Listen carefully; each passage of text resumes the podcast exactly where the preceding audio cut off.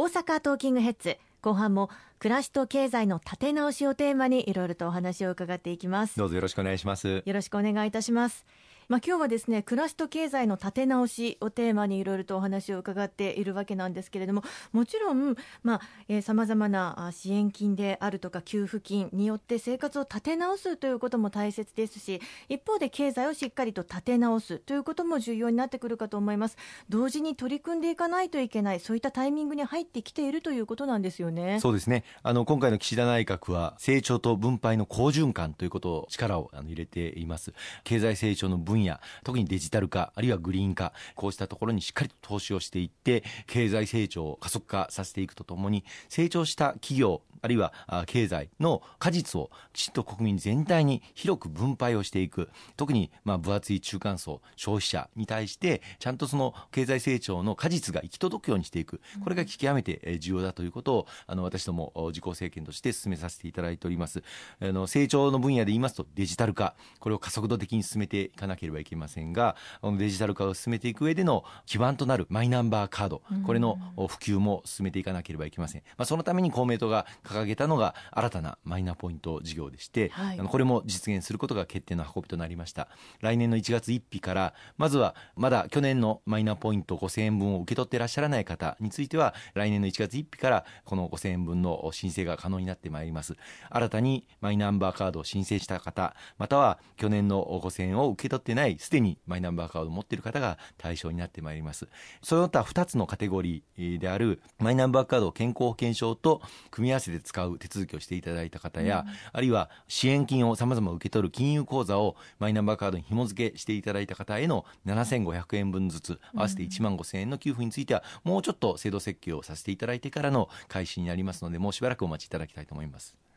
さまざまなあ支援策に対して今、申請が複雑すぎるとか面倒だという声もある中で、まあ、そういったデジタル化によってって簡便化される可能性というのは非常に高いということですよね。そうですね。いざ災害が起きた時、あるいは今回の感染症の時もそうですけれども、あの必要な時に必要な方に迅速に必要な支援策を届けると、しかもそれをプッシュ型で届けるという社会を実現していかなければいけないと思います。うん、あの去年の一人一律10万円の特別定額給付金も、まあ、決まったのは4月で、実際にお一人お一人のお手元に届いたのは7月や8月、3ヶ月、4ヶ月も経ってからあの届いたということは、もう国際社会から見ても非常にデジタル化が遅れている、まあ、日本の大きな課題だというふうに思います。まあ、今回はマイナンバーカードとその支援金を受け取る金融口座をきちっと紐付けていただく任意でご希望された方については大災害が起きた時に必要な支援金がちゃんとお手元に届くという準備をしっかりとしていきたいと思いますね。うん。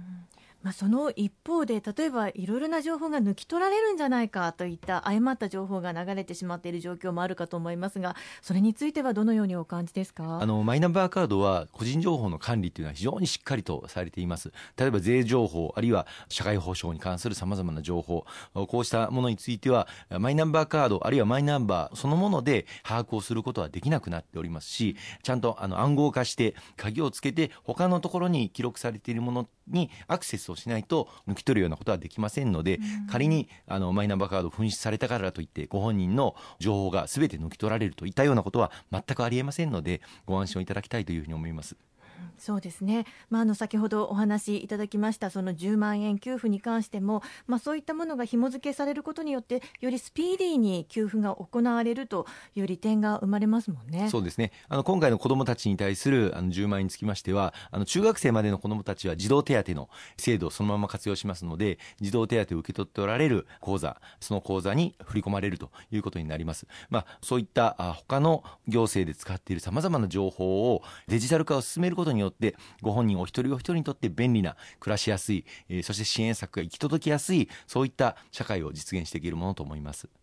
今回の臨時国会において、えー、子育て教育を国家戦略に据えて恒久的な支援策の強化についても確認がありました、えー、子育て支援そして教育支援についてはコロナ禍に関係なくこれから先も続けていくことが重要だということですよね。はい。あの全くその通りで私ども公明党が今回の衆議院選挙で掲げた公約というのは子育てそして教育を国家戦略に据えていくということ。結婚から妊娠出産そして子育て教育に至るまでこうしたさまざざまな子どもに関する施策というものを切れ目なく一貫して進めていくそういった司令塔機能を持った新たな行政庁も作っていくべきだということをあの訴えさせていただきました。そうした全体の子育て支援策の中で、まあ、今回コロナ禍で特に緊急的に支援を要する、まあ、0歳から高校3年生までの子どもたちを力強く社会で支援していこうということで、まあ、未来応援給付を掲げさせていただきましたのでこの10万円ばかりがなんとなく目立っていますけれども、はい、その子育て施策全体を推進をしていくということが非常に重要だと思います。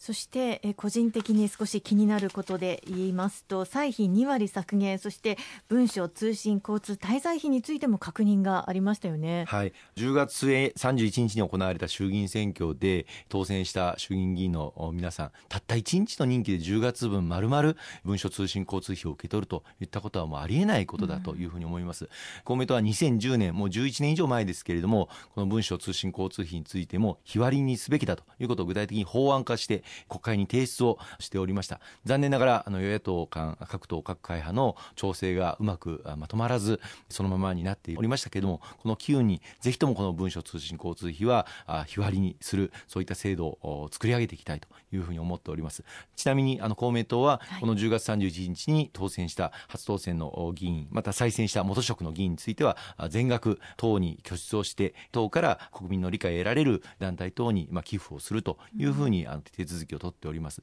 また現職の国会議員につきましても衆議院の解散が行われた10月の14日から31日までの間については党に拠出をすると、まあ、文書通信交通費のまあ55%分に当たりますけれどもこれを日割りにして拠出するということもすでに決めさせていただいておりますのでご承知おきいただければと思います。石川さん今週もありがとうございました。